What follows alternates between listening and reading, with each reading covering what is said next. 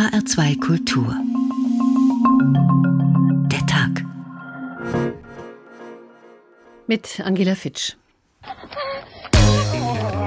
Child pornography, sex trafficking of a minor, sex trafficking and sexual abuse. Mit diesem Video fordert eine Petition die Abschaltung von Pornhub, einer der größten Porno-Plattformen der Welt. Of the sexual crimes found on Pornhub. This site is blatantly Diese Seite macht sich Vergewaltigungen und den Sexhandel mit Frauen und Kindern zunutze und profitiert davon. Und sie macht sich mitschuldig bei diesen Verbrechen. and they are complicit in these sex crimes. Y'all ready to get nasty? Die meisten Inhalte auf Pornhub sind tatsächlich geklaute Inhalte, die von Usern dort hochgeladen werden und sehr wenig Kontrolle unterliegen. It's just porn, Mom. You wouldn't believe what the kids see today. Ich wollte es eigentlich gar nicht sehen. Ich fand das alles sehr verstörend tatsächlich, was ich da gesehen habe. Und äh, dass sich jemand mit uns hingesetzt hätte und gesagt hat, das ist das, was man unter Porno versteht, das kann das mit euch machen. Passt ein bisschen auf, wie ihr was konsumiert. Das ist eigentlich nicht passiert. Es gibt keine gesetzliche Pflicht, dass Pornoseiten ein Mindestmaß an Sorgfalt walten lassen müssen. Und es gibt auch keine Meldepflicht für Inhalte, die dann doch entdeckt werden. Und dadurch lässt sich nicht einmal die Anzahl der problematischen Fälle erahnen. Pornhub ist eine der größten Pornoplattformen des Internets. 42 Milliarden Besucher allein im vergangenen Jahr, bekannt als cooles, antiverklemmtes und sexpositives Portal. So die Selbstbeschreibung. Amateurerotik zum Anschauen und Hochladen, seit 2007 von der Firma MindGeek betrieben, mit Sitz in Montreal. Doch nicht jede Frau, die auf Pornhub zu sehen ist, möchte ein Pornostar sein. Der New York Times Reporter Nicholas Christoph hat nun herausgefunden, dass junge Frauen und Mädchen sich hier unfreiwillig wiederfinden. Pornhub mache mit der Vergewaltigung von Kindern, Rachepornos und heimlichen Aufnahmen sein Geld, so seine Vorwürfe. Die Kreditkartenkonzerne Visa und Mastercard haben ihre Karten für den Gebrauch von Pornhub gesperrt. Pornhub selbst will nur noch zertifizierte Nutzer zulassen. Aber reicht das? Die Pornobranche boomt. Arbeitsbedingungen, Gewinninteressen, Opferschutz spielen selten eine Rolle und offenbar auch nicht, wer sie konsumiert. Jugendliche zum Beispiel. Und was bedeutet das für sie und ihre Sexualität? Die Anti-Porno-Bewegung warnt, aber auch die feministische Pornoszene, die mit ihren Filmen Stereotype, Muster und Geschlechterrollen durchbrechen will. Aber fangen wir vorne an, bei Pornhub selbst und seinen Machenschaften. Antje Passenheim berichtet. Es ist die 15-Jährige, die von ihrer Mutter vermisst wird und dann in 58 Sexvideos auftaucht. Es ist die 14-Jährige, die Klassenkameraden im Netz dabei sehen, wie sie vergewaltigt wird. Es sind viele weitere Geschichten von Pornoopfern auf der sogenannten freundlichen Plattform. Layla Mickelwaite, Gründerin der Kampagne Trafficking Hub, hört täglich neue. Ich habe Kontakt zu vielen Personen, die für Pornhub-Videos vergewaltigt und misshandelt wurden oder Opfer von Sexhändlern wurden, als Kinder wie Erwachsene. Dabei kommt Pornhub so harmlos daher wie ein Netflix für Erwachsene. Es gehört zum Imperium des Konzerns MindGeek im kanadischen Montreal. Die Plattform funktioniert wie die von sozialen Netzwerken. Nutzer können Videos hochladen und verbreiten, das Geld kommt durch Werbung rein. Doch das harmlose Image ist ein Kundenbetrug, sagt Aktivistin Mickelwaite. Denn Leute, die Pornhub nutzen, denken, sie sehen nur Erwachsene, die dem Sex zugestimmt haben. Aber in vielen Fällen ist das nicht der Fall. Die Seite ist übersät von Videos mit echter Kriminalität. Viele Opfer hätten lange betteln müssen, bis solche Fälle von der Seite genommen wurden. Doch dann habe es nicht lange gedauert und die Videos seien wieder aufgetaucht. Die Opfer hätten das Gefühl, der Horror lebe immer weiter. Sodass, wenn sie nicht mehr auf dieser Welt sind, immer noch Menschen vor ihrer Vergewaltigung masturbieren oder von ihrem Trauma profitieren. MindGeek hat diese Vorwürfe zurückgewiesen, erst recht den der Kinderpornografie. Der Anbieter erklärte in einer Stellungnahme, da zeige er Null Toleranz. Außerdem würden alle hochgeladenen Videos von Mitarbeitern geprüft. Doch so viele können es gar nicht sein, um alle Videos im Blick zu haben, sagt Medienexperte Jeremy Kaplan von der City University of New York. 6,8 Millionen Videos wurden 2019 auf Pornhub hochgeladen. Die Zahl wird sich dieses Jahr kaum verändert haben. Das kann keine kleine Gruppe von Leuten kontrollieren. Pornhub hat bereits eine Konsequenz gezogen. Alle in der Vergangenheit hochgeladenen Videos von anonymen Nutzern seien gesperrt worden, teilte die Plattform mit, nachdem Kreditkartenfirmen angedroht hatten, die Zahlungen nicht mehr für die Seite abzuwickeln. Auch Politiker in Kanada machen Druck. Premierminister Trudeau habe monatelang die Warnrufe ignoriert. Der konservative Arnold Viersen prangerte im Parlament an. Pornhub und seine Partnerfirma MindGeek bereichern sich völlig straffrei durch sexuelle Ausbeutung und verdienen daran jährlich fast eine halbe Milliarde Dollar. Im Januar sollen die Geschäftsführer vor dem Ethikausschuss aussagen. Ein Hoffnungsschimmer, sagt Aktivistin Mickelwaite. Diese Seite muss geschlossen werden. Ihre Chefs müssen zur Verantwortung gezogen werden. Sie müssen sich bei den Opfern entschuldigen und ihnen eine Entschädigung zahlen. Das wäre dann auch ein Warnschuss an alle anderen Betreiber von Pornoseiten. Fragt sich nur, wie lange der Warnschuss zu hören sein wird. Pornhub selbst hat reagiert auf die Vorwürfe und zwar mit einem regelrechten Kahlschlag. Knapp 9 Millionen Sexvideos von den 13,5 Millionen wurden entfernt und dabei handelt es sich um die von nicht verifizierten Nutzern. Dr. Jonas Kahl, Fachanwalt für Urheber- und Medienrecht in der Kanzlei Spirit Legal in Leipzig. Guten Abend. Hallo, ich grüße Sie. Darf man Bilder ohne Einwilligung der Abgebildeten im Internet veröffentlichen? Nein, das darf man nicht. Da gibt es ganz klare Regeln. Ähm, das ist so, dass wenn es um Bildveröffentlichung und Videoveröffentlichung geht, immer der Grundsatz gilt, dass man eine Einwilligung der betroffenen Person braucht.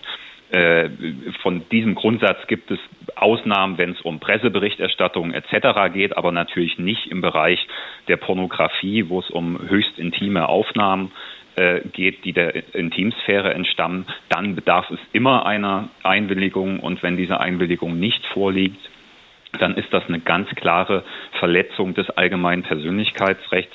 Die ist strafbar äh, und man kann sich dagegen zur Wehr setzen. Dann sind wir beim wesentlichen Punkt. Wie können junge Frauen und Mädchen sich wehren, wenn sie ungewollt auf solchen Seiten landen? Wie müssen sie vorgehen?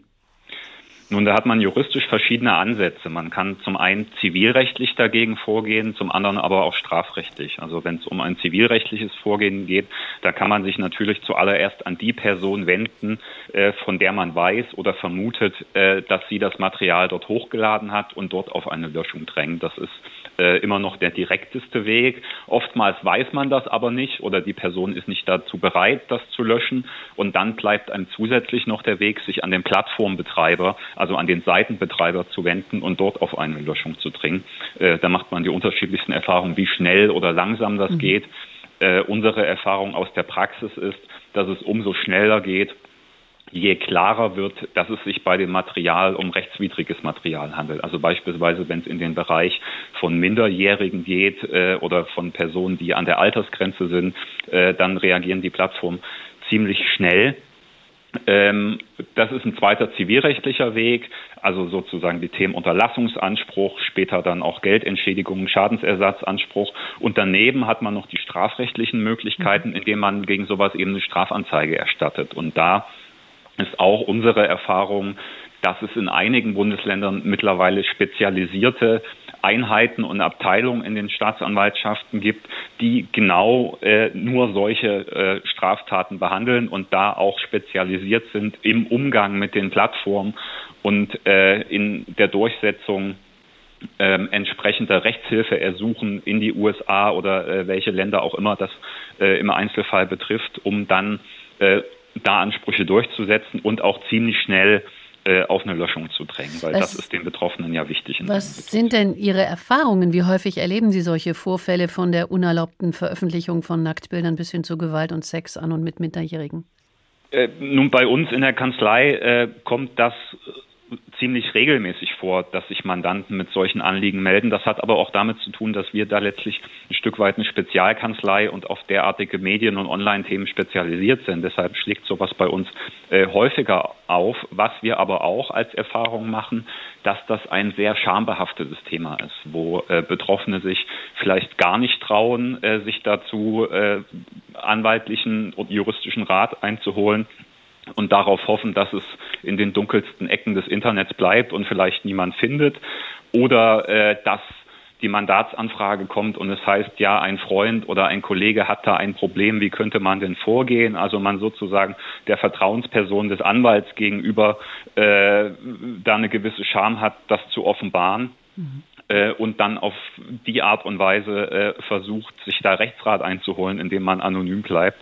Äh, das, glaube ich, ist auch eine Herausforderung, die man nicht unterschätzen darf, erst recht, wenn es dann vor Gericht geht und man dann mit einer entsprechenden Gerichtsöffentlichkeit, egal ob im Zivil- oder Strafverfahren, solche Vorwürfe diskutiert und wo man dann ja auch weiß, dass die entsprechende Dokumentation in den Gerichtsakten landet etc. Mhm. Äh, das sind alles in der Praxis Dinge, wo man äh, dann mit viel Feingefühl vorgehen muss, um die Betroffenen mitzunehmen und tatsächlich ihre Ansprüche äh, auch durchzusetzen in der Praxis, wenn das gewollt ist. Sie haben den Betreiber angesprochen, der sich, äh, wenn ich das richtig verstanden habe, schuldig macht, wenn er Videos ins Netz stellt, die strafbare Inhalte haben, wie zum Beispiel äh, Sex mit Minderjährigen oder Gewalt gegen junge Frauen und Mädchen, die vielleicht gezwungen wurden, sexuelle Handlungen vorzunehmen. Aber wie schwierig ist das eigentlich, wenn der Provider im Ausland sitzt?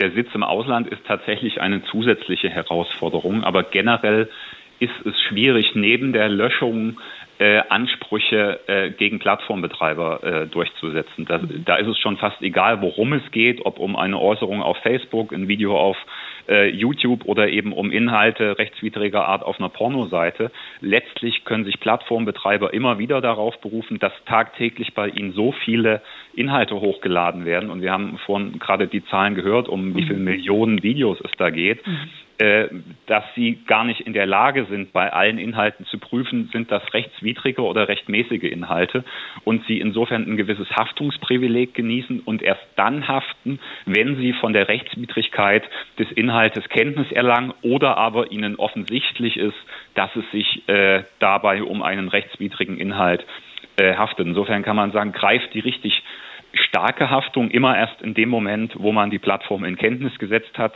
das ist ein rechtswidriger Inhalt, bitte löscht den. Und bis dahin äh, genießt ein Plattformbetreiber gewisse Privilegien. Jonas Gahl, Fachanwalt für Urheber- und Medienrecht in Leipzig. Ich danke Ihnen. Wir brauchen jetzt mal ein bisschen Sinnlichkeit an dieser Stelle, was nach gut gereifter Überlegung der Redaktion auf die lasterhaften Balladen und Lieder des François Villon hinausgelaufen ist, in einer Nachdichtung von Paul Zech. Hier kommt die verliebte Ballade für ein Mädchen namens Isabeau. Ich bin so wild nach deinem Erdbeermund, ich schrie mir schon die Lungen wund nach deinem weißen Leib, du Weib. Im Klee, da hat der Mai ein Bett gemacht, da blüht ein schöner Zeitvertreib mit deinem Leib, die lange Nacht. Da will ich sein im tiefen Tal, dein Nachtgebet und auch dein Sterngemahl. Im tiefen Erdbeertal, im schwarzen Haar, da schlief ich manches Sommerjahr bei dir und schlief doch nie zu viel. Ich habe jetzt ein rotes Tier im Blut, das macht mir wieder frohen Mut. Komm her, ich weiß ein schönes Spiel im dunklen Tal, im Muschelgrund. Ich bin so wild nach deinem Erdbeermund.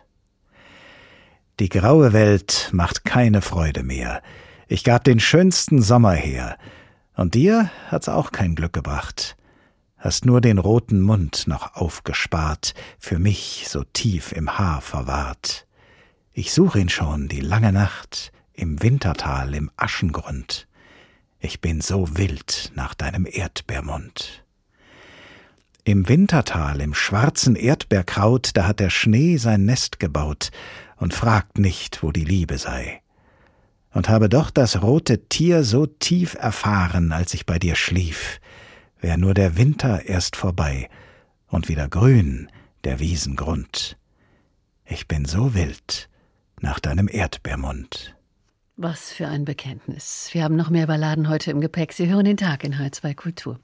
Unser Ausgangspunkt heute ist Pornhub, die Porno-Plattform des Konglomerats MindGeek mit Sitz in Kanada, das gerade in einen Skandal verwickelt ist.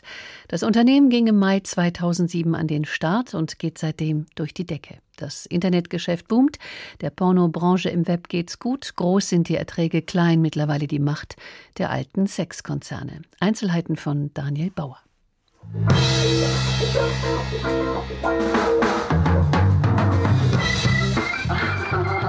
Mit Deep Throat von 1972 fängt wahrscheinlich das moderne Sexbusiness an. Für rund 20.000 Dollar billig gedreht, spielt der Streifen Millionen an der Kinokasse ein. Und seither wissen alle, Sex ist nicht nur ein Geschäft, Sex ist ein wahnsinnig lukratives Geschäft. Wie viel genau Deep Throat eingespielt hat, lässt sich schwer sagen. Irgendwann hat die Mafia mit abkassiert und reich, geschweige denn glücklich, ist keiner der Beteiligten geworden. Und das ist auch jetzt, fast 50 Jahre später, kaum anders. Das Pornogeschäft ist immer noch schwer zu durchschauen. Auch wenn die Bahnhofskinos längst dicht sind und Erotik in Datenpaketen frei Haus auf dem Bildschirm geliefert wird. Was das Online-Porno-Gucken angeht, sind wir Deutsche übrigens ganz vorne mit dabei. Unter den Top 20 der meistbesuchten Internetseiten sind gleich drei, wo man nach MILF, Asian oder MMF suchen kann.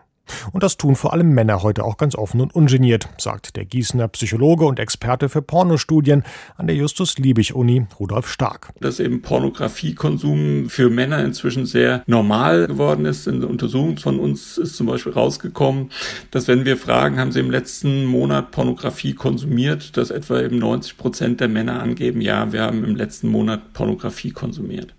Die Nachfrage ist also da, speziell jetzt in Corona-Zeiten, wo man oft alleine im Homeoffice sitzt. Bei Pornhub zum Beispiel sind die Abrufzahlen im Frühjahr, als die Pandemie losging, um 25 Prozent gestiegen, wohlgemerkt von einem Monat auf den nächsten. Andere Anbieter melden, nicht ohne ein bisschen Stolz, ähnliche Zahlen. Nur über die Umsätze wird bei aller Prahlerei in der Branche nicht gerne gesprochen. Da ist es noch ein bisschen wie in den 70ern bei Deep Throat. Nichts Genaues weiß man nicht. Je nachdem, wen man fragt, wird mit Online-Pornos in den USA zum Beispiel pro Jahr knapp 10 Milliarden Dollar Umsatz gemacht. Manchmal sind es auch knapp 100 Milliarden. Reichlich Platz für Spekulation.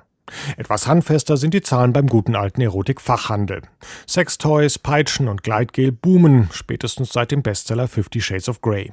In Deutschland meldet der Online-Erotik-Shop Eis.de, dass sich die Bestellungen seit Corona sogar nochmal verdoppelt haben. Besonders beliebt aktuell Druckwellenvibratoren der Marke Womanizer und Satisfier. Früher hätte man die noch im Beate Use oder Orion Shop am Bahnhof gekauft, aber das geht immer weniger, weil seit Jahren schon ein Laden nach dem anderen dicht macht. Der stationäre Handel geht dem Ende entgegen, sagt Uwe Kaltenberg vom Bundesverband Erotikhandel. Also wir haben noch vor circa zehn Jahren über 300 Mitglieder gehabt. Da waren alles alles bei. Da waren Sexshops und auch Großhändler und Distributoren und so weiter. Jetzt haben wir noch ungefähr 140 Mitglieder. Das ist natürlich schon ein Riesenaderlass. Ne? Und der Trend, da macht sich auch Uwe Kaltenberg keine Illusion, der wird sich nicht wieder umdrehen. Niemand kauft mehr Pornoheftchen oder DVDs im Shop, wenn es das alles auch gratis im Netz gibt. Wobei die große Zeit des Gratis-Sex auch bald schon wieder vorbei sein könnte. Wegen Corona werden gerade kaum noch Pornos gedreht und viele Darstellerinnen machen aus der Not eine Tugend und gehen in die Selbstständigkeit. Auf Plattformen wie OnlyFans kann man dann für 15 oder 20 Euro schauen, was der oder die Lieblingsstars so treiben. 80 Prozent geht direkt an die Darsteller, die restlichen 20 behält der Webdienst. Und das scheint sich zu lohnen. Nach eigenen Angaben macht OnlyFans vier Jahre nach Gründung schon 2 Milliarden Dollar Umsatz.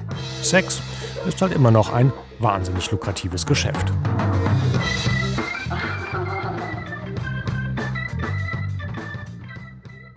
Und da klingt dann noch die Ode an die Freude nach, heute am Tauftag von Beethoven vor 250 Jahren. Freude kommt auch bei YouPorn, Pornhub und Co. auf, wie wir eben gehört haben, die gut verdienten, vor allem seitdem uns das Virus im Griff hat und viele von zu Hause aus und alleine arbeiten. Madita Oeming ist Kulturwissenschaftlerin an der Universität Paderborn mit dem Forschungsschwerpunkt Pornografie. Guten Abend. Guten Abend. Was sagt der eben beschriebene Boom vor allem der Internetpornografie über uns als Gesellschaft aus? Ich würde ganz kurz gerne noch eine Einordnung vornehmen, bevor ich die Frage beantworte, weil ich das ungern stehen lassen möchte. Am Anfang der Folge wurde Leila Mickleweit und ihre Petition Trafficking Hub ja sehr ähm, stark hervorgehoben. Und ich finde das wirklich wichtig zu erwähnen, dass dahinter eine Gruppe steht, die als christlich-fundamentalistisch einzuordnen ist, dass das wirklich aus konservativen bis rechten Lagern kommt und für mich eine sehr sehr problematische ähm, Gruppe ist, mhm. mit der ich in keinster Weise assoziiert werden möchte. Das werden Sie auch, glaube ich, nicht, aber vielen Dank. Das wäre mir wichtig, ja. dass das die Zuhörenden wissen, denn das wurde hier, denke ich, nicht kritisch angemerkt. Nee, danke, ähm, für, für, danke für diesen Hinweis, ja. Und gerne. jetzt meine Frage, was sagt der eben beschriebene Boom, vor allem der Internetpornografie, über uns als Gesellschaft aus? Ich denke, der Boom sagt erstmal gar nicht so viel über unsere Gesellschaft, weil der weniger an einer gesellschaftlichen Veränderung liegt, sondern eher an einer technologischen Veränderung und der damit einhergehenden Verfügbarkeit. Also einfach gesagt, ähm, hätte es in den 70er Jahren schon das Internet gegeben, bin ich überzeugt, wir hätten genauso viel Internetpornografie konsumiert. Mhm. Ähm, auch damals, als der Videorekorder erfunden wurde, haben mehr Menschen Pornografie geguckt. Es geht einfach darum, wie schnell, wie einfach und wie heute natürlich auch umsonst und vor allen Dingen anonym wir Pornografie konsumieren können. Das heißt, ich würde sagen, diese Welle liegt vor allen Dingen an den Möglichkeiten. Das Interesse am Pornokonsum und an der Darstellung von Sex gab es schon immer. Mhm. Porno bedeutet ja in gewisser Weise auch ein Tabubruch, weil der Konsum meist allein anonym heimlich geschieht. Können wir die Tabus an den Pornos einer Gesellschaft ablesen? Das kann man durchaus so sagen. Ähm, nicht zuletzt merkt man das auch daran, dass Porno selbst als Begriff natürlich auch ein kulturelles Konstrukt ist. Also Porno selbst ist ja tabu. Das heißt, was zu einer bestimmten Zeit und auch in verschiedenen Gesellschaften als Pornografie gilt, verändert sich. Also zum Beispiel James Joyce Ulysses galt mal als Pornografie. Heute wird es sehr selbstverständlich an Unis unterrichtet. Ähm, und da zeigt sich schon, dass die Idee, was überschreitet eine Grenze und gilt deswegen als obszön, sich wandelt. Und in den Pornos selbst sehen wir natürlich auch immer wieder Tabuthemen, wie momentan zum Beispiel ist Inzestpornografie ein großer Trend, also Dinge, die eigentlich keine Anerkennung äh, in unserem sozialen Miteinander haben und im Porno dann eben erlaubt sind und auf dem Bildschirm ausgelebt werden können ist natürlich auch der Reiz der Pornografie. Mhm. Es scheint ja ein äh, großes und auch grundlegendes Verlangen zu geben, diese Bilder und auch Videos zu konsumieren. Wie sehr äh, lassen wir uns in unseren Vorstellungen von einem perfekten Körper vielleicht beeinflussen und verändert das möglicherweise auch unsere Körperbilder? Sicherlich, ähm, wie alle Medien, also alle visuellen Medien, äh, die Körper zeigen, beeinflussen natürlich auch unsere Vorstellung von einem idealen Körper, unsere Schönheitsideale. Das gilt also auch für die Werbung, für soziale Medien, für Hollywood. Ähm, das heißt, ich würde Porno da ungern hervorheben als etwas, was das besonders massiv beeinflusst. Mhm. Ganz im Gegenteil würde ich sogar sagen, dass im Porno teilweise eine größere Vielfalt an Körpern zu sehen ist als in Mainstream-Medien. Ähm, und dass dort zum Beispiel Transpersonen, Menschen mit Behinderung, übergewichtige Menschen, marginalisierte Gruppen oder nicht normschöne Personen durchaus sich auch wiederfinden können, während sie das in Mainstream-Medien oft nicht können. Und das äh, kann auch etwas sehr Befreiendes mit sich mhm. bringen. Und das zum Beispiel auch einer der wenigen Orte ist, wo wir zum Beispiel ähm, viele Vulven sehen. Also dieses Genital, was so unsichtbar gemacht worden ist über die Jahrhunderte. Ähm, und auch das äh, kann tatsächlich auch einen heilsamen Effekt zu ha haben, um diese Vielfalt einmal zu sehen und zu sehen, dass wirklich die Vielfalt auch die Norm ist, mhm. was das anbelangt. Sie haben sich in Ihrer Doktorarbeit mit Moral Panic in den USA befasst, mit der Pornosucht und der moralischen Verurteilung derselben. Und dahinter steht der Gedanke, also Pornosucht ist gesundheitsgefährdend. Wie verbreitet sind solche Gedanken eigentlich auch hier? Ich finde es erstaunlich, ähm, wie sich das hier langsam breit macht, sage ich mal. Als ich vor etwa fünf Jahren angefangen habe, mich damit zu beschäftigen, war das noch wesentlich weniger sichtbar im deutschen Diskurs. Ich beschäftige mich mit den USA. Da war das wirklich schon ein, ein Trendthema und ein Schlagwort. Ähm, wird dort auch von der religiösen Rechten ähm, sehr stark gemacht. Dahinter steht aber natürlich auch ähm, eine Pharma- und Selbsthilfeindustrie, die sehr davon profitiert, dass Menschen sich davon wieder heilen lassen wollen. Also das heißt, das ist eingewoben in sehr komplexe ähm, Bewegungen. Und auch hier nehme ich zunehmend wahr, dass auch bei Berichterstattung immer wieder die Frage danach kommt und dass dieses Wort in den Medien mehr und mehr auftaucht. Und das ähm, macht Sorgen, muss ich ehrlich sagen, weil oft sehr undifferenziert darüber gesprochen wird und es wichtig festzuhalten ist, dass die Pornosucht bislang keine medizinisch anerkannte Diagnose ist. Bisher ist nur eine Impulskontrollstörung mit exzessivem Pornokonsum verbunden und das ist ein ganz entscheidender Unterschied. Und der Diskurs, der sich darum formt, ist oft eben mit einer Gesamtverurteilung von Pornografie verbunden und mit einem Schreien nach Verboten, ähm, die ich grundsätzlich als problematisch einordnen mhm. würde. Es gibt natürlich Studien, nach denen Jugendliche Pornos bereits im Alter von 12 oder 14 oder wie auch immer konsumieren. Jungs früher als Mädchen, habe ich gelernt. Wie problematisch ist es Ihrer Kenntnis nach? Werden die davon süchtig?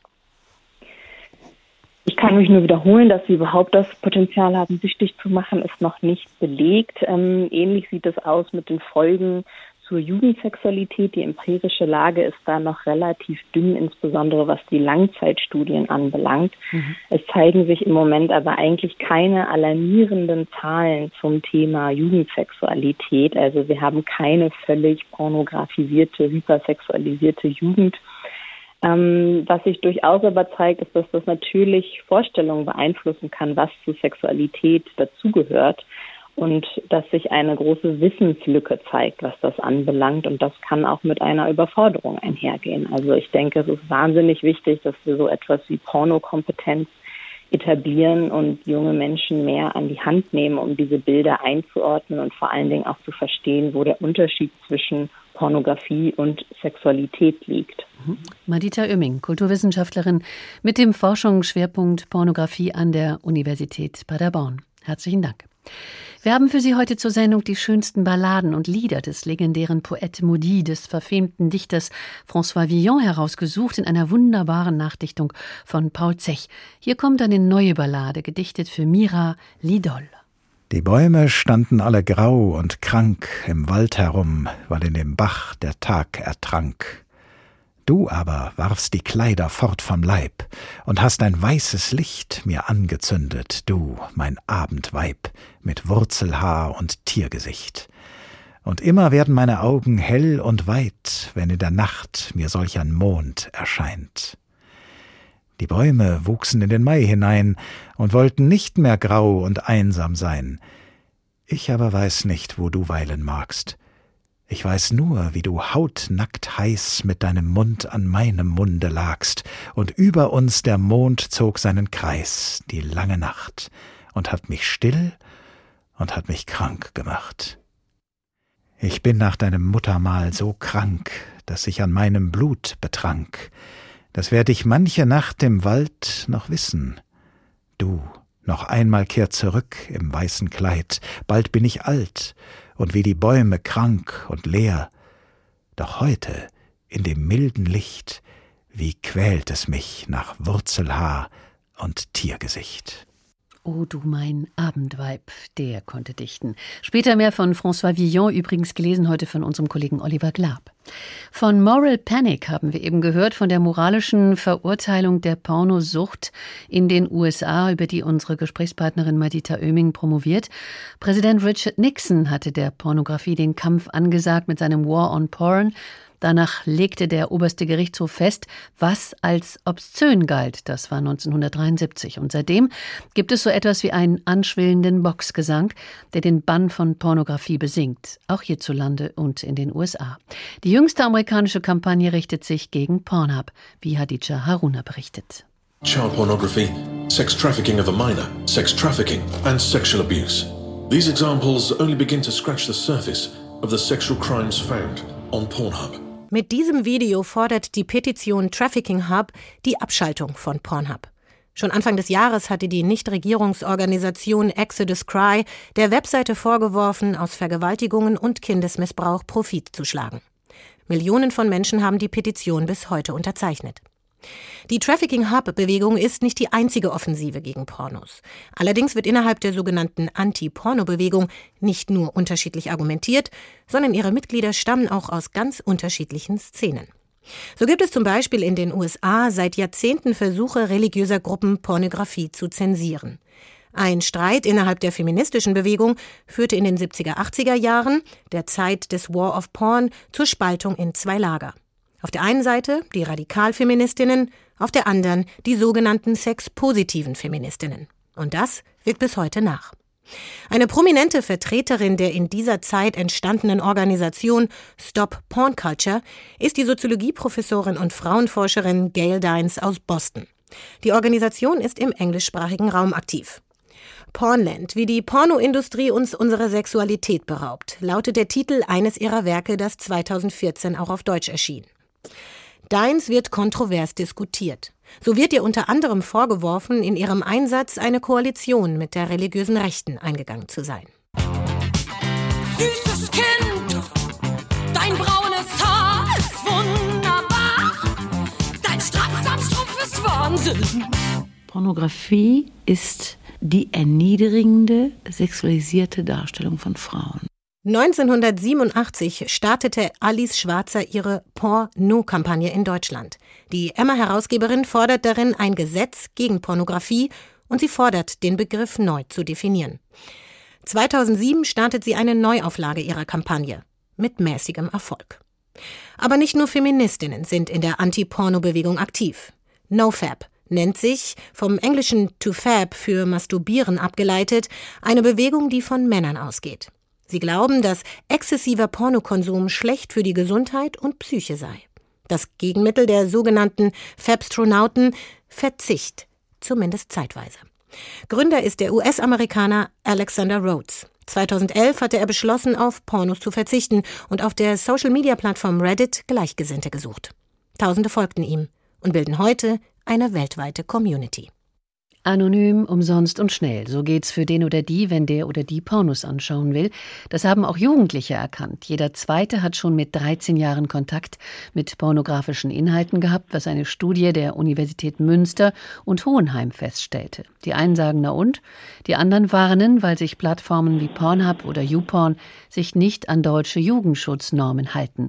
Das will Tobias Schmidt, Direktor der Landesmedienanstalt Nordrhein-Westfalen und Vorsitzender der Europäischen Medienanstalten, ändern und die Plattformen zu wirksamen Alterskontrollen zwingen. Guten Abend, Herr Schmidt. Schönen guten Abend. Wo sehen Sie die Grenzen und vor allem die Gefahren, wenn Jugendliche Pornos gucken? Naja, ich glaube, dass ähm, das Hauptproblem tatsächlich ist, und so sieht es ja auch der Gesetzgeber, dass vor allen Dingen Kinder, aber auch Kinder und Jugendliche die Form der Pornografie, die sie massenhaft konsumieren können, nicht einordnen können. Das heißt, es geht ja jedenfalls rechtlich gesehen zunächst mal nicht um die Frage, ob Pornografie gut oder schlecht ist, sondern es geht vor allen Dingen um die Frage, ob man Kindern und Jugendlichen den unkontrollierten Zugang zu Pornografie erlauben sollte. Und das sollte man nicht, weil sie natürlich dadurch ein Bild von Sexualität bekommen, insbesondere in den Extremformen, das äh, auf Heranwachsende und Kinder auch außerordentlich verstörend wirken kann. Die Jugendschutzgesetze gelten ja für alle Medien, egal ob Rundfunk, Print oder auch Internet. Äh, was kontrollieren Sie zum Beispiel bei Fernsehsendern? Naja, die Rechtslage ist äh, erstmal ähnlich, ähm, hat aber einen großen Unterschied, nämlich im Fernsehen, im klassischen Fernsehen ist Pornografie durch das Gesetz per se verboten. Und das heißt, äh, das klassische frei verfügbare Fernsehen darf keine Pornografie ausstrahlen. Im Internet ist Pornografie erlaubt allerdings äh, natürlich nicht jede Form der Pornografie und es müssen bestimmte Sicherungsmechanismen eingedacht werden. Das heißt, eine, ein pornografisches Angebot muss ein Altersverifikationssystem vorgeschaltet bekommen. Das heißt, es muss der Zugang von unter 18-Jährigen jedenfalls erheblich erschwert werden, indem zunächst kontrolliert wird, ob man über 18 ist und diese Kontrolle muss auch ernsthaft erfolgen. Das heißt aber, wenn wir nochmal bei diesem Beispiel Rundfunk oder Print bleiben, ähm, dagegen wird äh, relativ selten verstoßen, nehme ich an. Genau, wir haben im klassischen Fernsehbereich und im Printbereich im Moment im Prinzip keine aufsichtsrechtlichen Fälle. Ähm, das mag auch daran liegen, dass sich das gesamte pornografische Angebot natürlich extrem ins Netz verlagert hat, wie wir ja alle feststellen, und äh, dadurch auch die Anzahl solcher Fälle stark rückläufig sind. In der Vergangenheit und vor dem Internet gab es das dort natürlich genauso. Die Rechtslage war ein bisschen einfacher, ähm, weil es eben absolute Verbote gab in bestimmten Bereichen. Ob das dann sinnvoller ist, ist eine andere Frage, aber ähm, inzwischen hat sich das natürlich klar ins Netz Netz verlagert. Wie stellen Sie sich denn eine wirksame Altersprüfung vor? Eine wirksame Altersprüfung muss gewährleisten, dass überprüft wird, ob jemand über 18 ist. Und das ist natürlich nicht damit getan, dass ich äh, auf der Eingangsseite fröhlich ein Häkchen bei bis du 18 ähm, setze, sondern äh, das muss schon seriös, also ernsthaft erfolgen, eigentlich durch eine persönliche Kontrolle. Das ist im Netz natürlich ein bisschen schwierig. Deswegen ist inzwischen auch anerkannt eine Identifizierung über Software, wenn man entsprechendes äh, Ausweisdokument mit biometrischen Daten vorzeigen kann und gleichzeitig eine Bilderfassung durch den Einzelnen erfolgt. Und zwar bei der generellen Anmeldung genauso wie bei jeder dann erneuten Nutzung eine Authentifizierung des einzelnen Nutzers erfolgen muss. Also das meint schon mehr als das, was der eine oder andere Plattformanbieter da momentan vorhält, was ja, wie soll ich sagen, äh, wenn überhaupt dann komisch bis zynisch ist. Lächerlich, kann man auch sagen wahrscheinlich. Absolut. Haben Sie keine Sorge wegen des Datenschutzes, wenn eine junge Frau äh, ständig bei Pornhub ihren Ausweis in die Kamera hält? Ja, das ist natürlich schwierig und ich meine, dass äh, die Sorge haben ja offenbar auch sehr viele Nutzerinnen und Nutzer, weswegen die frei zugänglichen und deswegen auch in diesem Punkt nicht zulässigen Pornografieangebote so einen Run haben. Mhm. Äh, hätten die Leute da keine Sorgen, würden sie ja einfach ganz normal auf die Seiten gehen, denn nochmal Pornografie an und für sich wäre ja oder ist ja gar nicht verboten, äh, wenn sich die Leute an die äh, Voraussetzungen hielten, aber offensichtlich haben viele Sorgen, was mit ihren Daten gerade in diesem höchst sensiblen Bereich passiert. Mhm. Aber hier gilt, der Schutz der Jugend und der Kinder hat klaren Vorrang. Deswegen sind diese Authentifizierungssysteme ähm, notwendig. Und natürlich müssen diese Authentifizierungssysteme wiederum den Ansprüchen des Datenschutzes genügen, ebenso wie wir das zum Beispiel im Finanzwesen haben. Sie haben Plattformen wie Pornhub bereits aufgefordert, Altersprüfungen durchzuführen und waren dabei bislang nicht so erfolgreich. Worin besteht die Schwierigkeit? Na, die Schwierigkeit liegt darin, dass diese Plattformen natürlich äh, ihr Geld auch damit verdienen, dass sie das äh, nicht so machen und deswegen, wie soll ich sagen, etwas bockig sind. Äh, das ist die innere Motivation und das ist vielleicht auch gesellschaftspolitisch grenzwertig. Die juristische Problematik liegt darin, dass diese Plattformen in aller Regel nicht in Deutschland angesiedelt sind. Mhm. Sie adressieren zwar deutsches Publikum, sitzen aber meistens übrigens im europäischen Ausland und deswegen sind die Verfahren etwas aufwendiger. Aber ähm, wie das oft ist im, im Bereich des Internets, der kurzfristige Erfolg ist für eine Medienaufsicht oft schwierig, aber auf der Mittel- und Langstrecke sind wir ziemlich gut und ich bin ganz zuversichtlich, dass wir insbesondere bei den großen Plattformen äh, in gar nicht so ferner Zukunft zu Ergebnissen kommen, die dazu führen, dass diese Plattformen sich entweder an die Rechtsordnung halten, das fände ich ohnehin keine schlechte Idee, oder wir eben die Verbreitung dieser Plattformen unterbinden müssen. Wie sieht es aus, wenn Plattformen, Sie haben das Ausland angesprochen, aber im europäischen Ausland zum Beispiel ihren Sitz haben? Ist es dann vielleicht leichter, gegen sie vorzugehen, sofern sie gegen den Jugendschutz verstoßen haben? Ja, das ist eine sehr gute Frage und die Antwort ist ehrlicherweise eigentlich nein. Mhm. Äh, warum? Weil wir in Europa eine Konstruktion haben, die heißt Herkunftslandsprinzip. Ich erspeine das jetzt im Detail. Die Kurzfassung ist, es gilt, wenn man in der EU ist, immer das Recht des Landes, in dem man tätig wird. Mhm. Das heißt, deutscher Jugendmedienschutz ist eben möglicherweise nicht derselbe Standard wie in Zypern. Es gilt aber zunächst mal zypriotisches Recht. Von dieser Regel gibt es dann wieder Ausnahmen. Die betreffen zum Beispiel den Jugendschutz. Also insofern müssten wir hier tätig werden können. Aber wir müssen erstmal dieses Prinzip respektieren.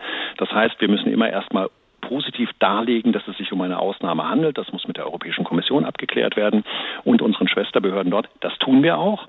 Äh, und deswegen dauert das Ganze ein bisschen länger. Es hat vielleicht sein Gutes. Ich möchte schon in aller Konsequenz gegen diese Angebote vorgehen, aber natürlich ist es wie immer, wir müssen uns schon an die rechtsstaatlichen Prinzipien halten, eben damit wir am Ende nicht in den Bereich der Zensur kommen. Das ist immer eine Grenz, ein grenzwertiger Bereich sozusagen kurz formuliert, das Verfahren ist innereuropäisch nicht einfacher.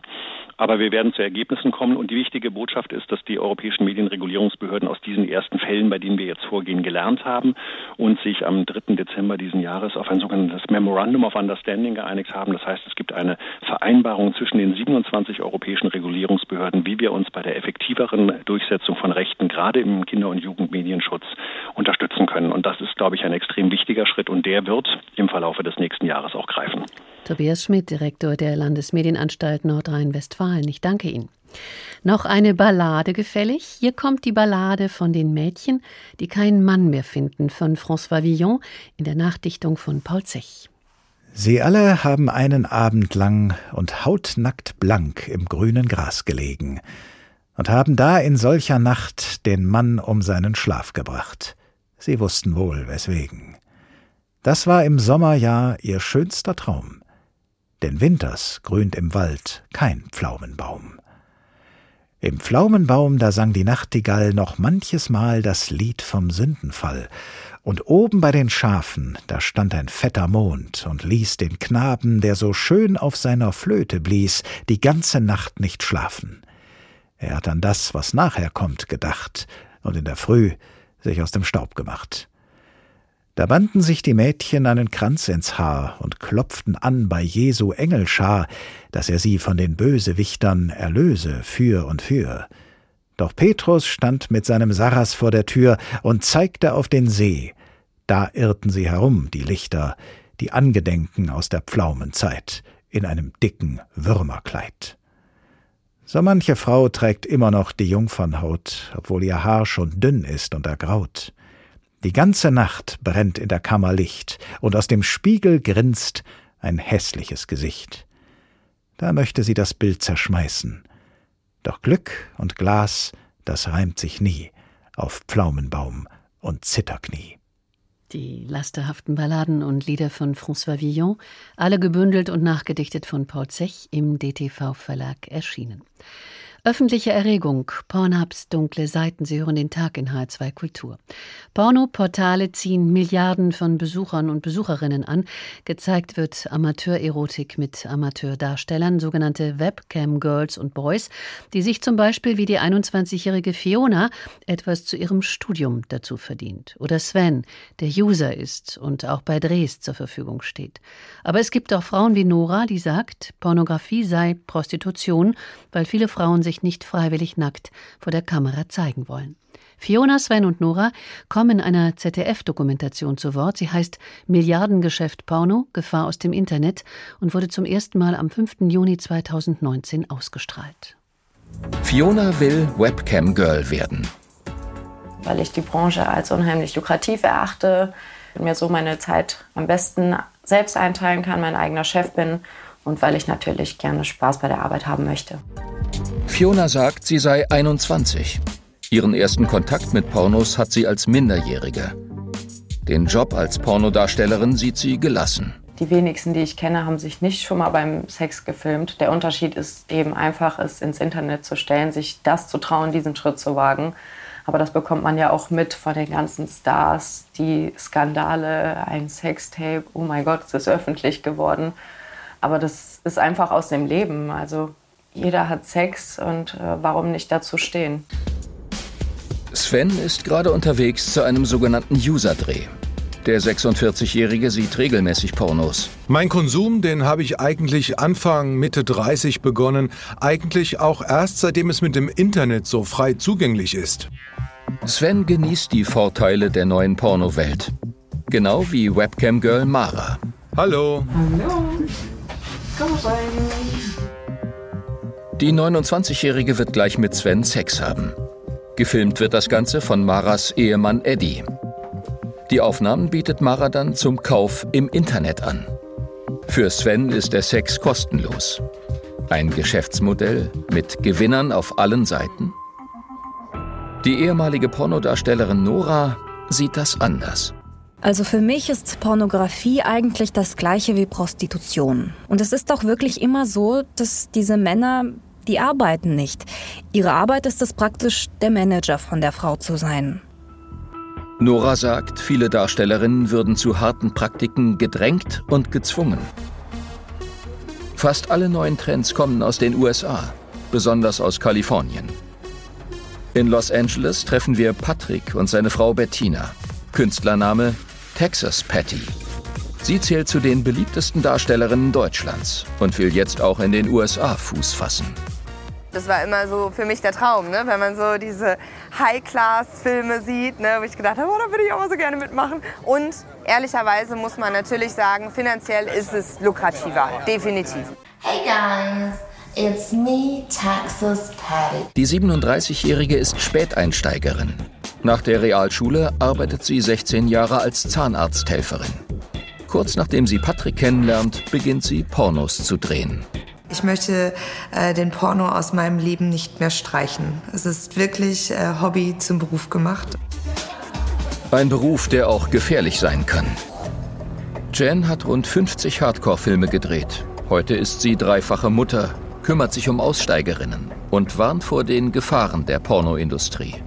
Allein zwischen 2000 und 2010 habe es mindestens 34 Drogentote unter den Darstellern gegeben. Mir hat das nie Spaß gemacht und auch niemandem, mit dem ich gesprochen habe. Aber wir werden dafür bezahlt. Zurück bei Fiona. Sie will als Pornodarstellerin ihr Studium finanzieren. Über die negativen Seiten der Branche hat sie sich vorab informiert. Meine größte Angst ist einfach, dass ich abgestempelt werde. Das will ich aber auf jeden Fall vermeiden. Ich will, dass die Leute meine Geschichte kennen und wissen, dass hinter dem Objekt auch ein Mensch steht. Und ich mache nur das, wozu ich Lust habe. Mein Plan ist es, das Ganze so lange durchzuziehen, wie ich Spaß dran habe und mir dann im besten Fall eine Firma auszusuchen, die auch Leute eben mit diesem Hintergrund einstellen. Pornografie ist Prostitution, das sagt Nora aus der ZDF-Dokumentation mit dem Titel Milliardengeschäft Porno, Gefahr aus dem Internet. Und die Aussage von Nora deckt sich mit dem Anlass unserer Sendung, in der wir die dunklen Seiten des Internetportals Pornhub ausgeleuchtet haben. Ein schwer zu kontrollierendes Geschäft. Katharina Leiber ist seit sechs Jahren Sexshop-Besitzerin in Frankfurt und Macherin des Podcasts Yes We Come. Guten Abend. Ja, hi. Hi. Frau Leiber, Pornhub sagt von sich selbst, es sei ein cooles, antiverklemmtes und sexpositives Portal. Was verstehen Sie unter Sexpositivität? Äh, sexpositiv zu sein, das ist äh, eine Frage von Haltung. Und zwar äh, die Haltung, die ich meinen Mitmenschen, meiner Umwelt gegenüber habe und natürlich auch mir selber. Ja, das heißt, dass ich äh, ja äh, Akzeptanz und Respekt allen anderen Menschen aller Geschlechter und wirklich aller Geschlechter, nicht nur klassisch binär Männer und Frauen, sondern auch allem, was es sonst äh, glücklicherweise um uns herum gibt, äh, habe. Und äh, dass ich sexuelle Orientierung und so ist konsensbasiert ist natürlich auch äh, Sexpraktiken, äh, Beziehungsformen, die sich vielleicht von meinen persönlichen Vorstellungen unterscheiden, dass ich die einfach ja nicht nur toleriere, sondern auch akzeptiere. Mhm. Und dass diese Diversität, von der Sie sprechen, wird offenbar zu wenig gezeigt. Wenn wir noch mal gucken, was ist aus Ihrer Sicht ein feministischer Porno? Ein feministischer Porno hat eine erstmal sichtbar für den Zuschauer natürlich eine komplett ja ein anderes Setting, einen anderen Blickwinkel als herkömmliche, ich nenne das jetzt mal oldschoolige Herrenpornografie. Ja, in letzterer ging es ja wirklich einfach um den Mann ja, um die Bedürfnisse des Darstellers. Die Frauen sind eher Objekte, die sind eher Mittel äh, zum Zweck. Was mit denen letztendlich dann passiert, äh, das ist nebensächlich. Und das ist natürlich äh, in so feministischen Produktionen einfach komplett anders. Ja. Da steht die Sexualität der Frauen, äh, respektive der weiblichen Darstellerin, genauso im Fokus wie die des Mannes. Hm. Ja, und dann geht es natürlich weiter noch hinter den Kulissen, dass äh, feministische Produktionen sich damit rühmen, wohl auch zu Recht, so genau kann ich es natürlich nicht nachvollziehen, aber man hört ja vieles, äh, dass es auch wirklich äh, faire Arbeitsbedingungen gibt, ja, dass äh, äh Darsteller und Darstellerinnen äh, tatsächlich auch Mitspracherecht zum Beispiel haben, was sie denn gerne vor der Kamera zeigen möchten und was vielleicht lieber nicht. Dass es Mitspracherecht gibt, was dann die Drehpartner angeht auch dass es faire Bezahlung gibt. Mhm. Ja, also im Gesamtpaket äh, doch etwas, was wir eigentlich auch fernab von Porno eigentlich in jedem Arbeitsverhältnis auch gerne möchten. Eigentlich schon. Ästhetik, Ethik zum Beispiel, wie mit Darstellern und Darstellerinnen umgegangen wird, entnehme ich Ihren Worten. Ein wesentlicher Unterschied ist, glaube ich, aus, die meisten Produktionen befassen sich mit der, Sie haben es angesprochen, mit der männlichen Lust und die Frau ist eben nur Vehikel, um ihm zu seiner Lust zu verhelfen. Also fehlt genau. die weibliche Lust in der Mainstream-Pornografie, soweit man das sagen kann? Äh, finde ich ja. Mhm. Also ich habe jetzt natürlich nicht äh, repräsentativ alle Pornos dieser Welt gesehen. Äh, nein. Äh, äh, obwohl jetzt, wo so viel runtergelöscht worden ist bei Pornhub, da hätte man ja eine Chance vielleicht noch. Mhm. Äh, nee, aber das ist äh, definitiv auch das, äh, was ich immer wieder in ähm, äh, Kundengesprächen gehört habe, dass Frauen sehr, sehr oft äußerten, ja, ähm, ich würde ja theoretisch vielleicht auch mal mit meinem Mann gemeinsam einen Porno gucken, aber das was da dargestellt wird und wie es dort dargestellt wird, das spricht mich einfach nicht an. Hilfe, ja. Mhm. Und ähm, das ist natürlich so. Also man findet relativ selten äh, Pornofilme, wo eine Frau über eine reine Penetration hinaus zum Beispiel irgendwie stimuliert wird. Wie sehr hat Pornhub eigentlich Einfluss auf Ihr Sexshop-Geschäft? Also was ähm, den reinen äh, Verkauf von Porno-DVDs äh, angeht, einen sehr mh, mm, schlechten, kann man sagen, weil natürlich, also die Digitalisierung hat in den Wohnzimmern und Schlafzimmern hervorragend geklappt in Deutschland. Man braucht einfach keine Kauf-DVDs mehr. Ja, wir haben vor Jahren sehr, sehr viel Absatz da gehabt, viel Nachfrage, gerade als auch eben frauen- und paartaugliche Filme auf den Markt kamen. Und inzwischen guckt ja wirklich jeder irgendwie für umsonst. Ja? Weil äh, warum soll ich noch etwas kaufen, was überall verfügbar und auch noch umsonst verfügbar ist? Genau. Ja, es gibt es gibt immer noch welche äh, natürlich, die, äh, weil sie sich äh, diese Internetgeschichte einfach nicht trauen und dann doch Angst haben, oh Gott, äh, ja, vielleicht werden meine Daten doch erfasst oder ich äh, bekomme ein Virus oder mein Ehemann macht nachher meinen Browserverlauf auf und sieht, was ich geguckt habe und so. Da gibt es natürlich hin und wieder nochmal Leute, die nach äh, Kauf-DVDs äh, nachfragen. Aber letztendlich äh, haben ja auch ganz viele gar kein DVD-Laufwerk mehr, wenn man mal ehrlich ist. Sie werben damit, dass Sie ein kleines, sympathisches Erotikgeschäft haben in der Frankfurter Innenstadt, jetzt im Lockdown natürlich auch den Onlinehandel ausbauen können. Es sei vollgestopft mit wunderbaren Dingen, sag ich mal. Für Frauen und Männer und Paare habe ich gelesen, kein Schmuddeltouch. Wer sucht Sie auf, wenn mal nicht Corona ist? Oh, ähm, uns suchen wirklich glücklicherweise unglaublich viele Leute auf. Und das sind, also es ist, ich werde das ganz oft gefragt, wer kommt denn so zu euch? Mhm. Das ist echt querbeet. Also ich könnte vielleicht sagen, wenn ich versuche, das runterzubrechen, die die größte Gruppe, die kommt, äh, würde ich sagen, ist so zwischen 30, 35 und 50. Ähm, heterosexuell oder, oder heterosexuell praktizierend, sage ich mal. Ähm, ob das dann wiederum aber Singles oder Paare sind, Männer oder Frauen, das ist schon wirklich wieder 50-50 alles. Mhm. Und ähm, jetzt, also wir merken, seit so viel ins Internet geht, dass es etwas später losgeht bei uns. Wir haben früher die ganzen Erstkontakte auch gehabt, die dann dachten, hm, ich bin da mal neugierig, ähm, ich möchte vielleicht mich informieren oder experimentieren, ich gehe mal in einen Sexshop. Ja, die gehen jetzt erstmal ins Internet. Das heißt, wir haben die Zweitkontakte. Die Leute sind also drei bis fünf Jahre älter, wenn sie das erste Mal kommen. Dafür kommt wirklich auch die äh, die, die spätere Generation so langsam, was ich sehr spannend finde, dass äh, wirklich die Ü60-Personen äh, äh, deutlich zunehmen. Ich habe noch eine Frage zum Schluss und wir müssen uns leider beeilen. Aus diesem Sexshop heraus machen Sie auch gemeinsam mit Ihrer Partnerin Jules einen Podcast jede Woche, in dem Sie über Sex reden. Was ist Ihr Ansehen? Was und wen wollen Sie erreichen? Ganz kurz bitte.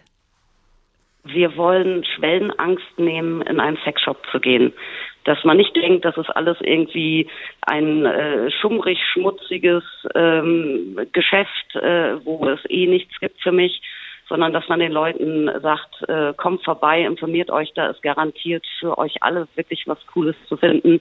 Das ist eigentlich, eigentlich das Hauptansinnen. Und was Cooles zu Weihnachten? Pärchentoys, rauf und runter. Alles klar. Haben wir tolle. Katharina Leiber, Sexshop-Besitzerin in Frankfurt und Macherin des Podcasts Yes, We Come. Ich danke Ihnen für Ihre Zeit. Öffentliche Erregung, Pornhubs dunkle Seiten, das war unser Tag, das wollten wir loswerden. Nachzuhören ist diese Sendung als Podcast oder in der ARD Audio App. Mein Name ist Daniela Fitsch. Danke fürs Zuhören. Einen schönen Abend.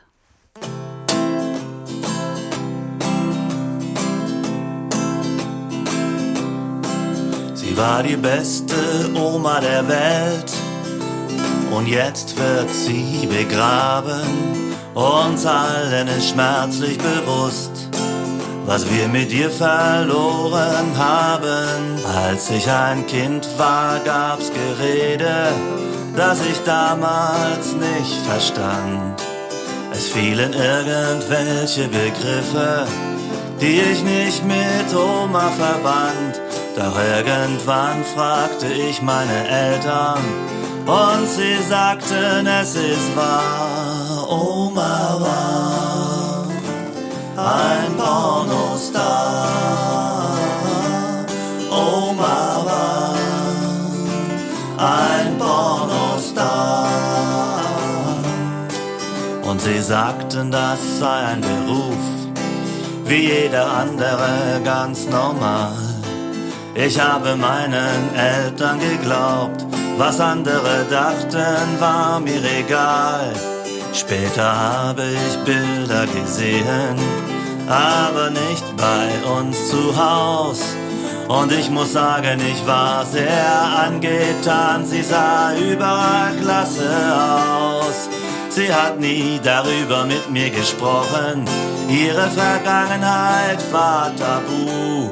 Außerdem ließ ihre Erscheinung solchen Fragen gar nicht zu. Aber manchmal dachte ich daran, ja, ich dachte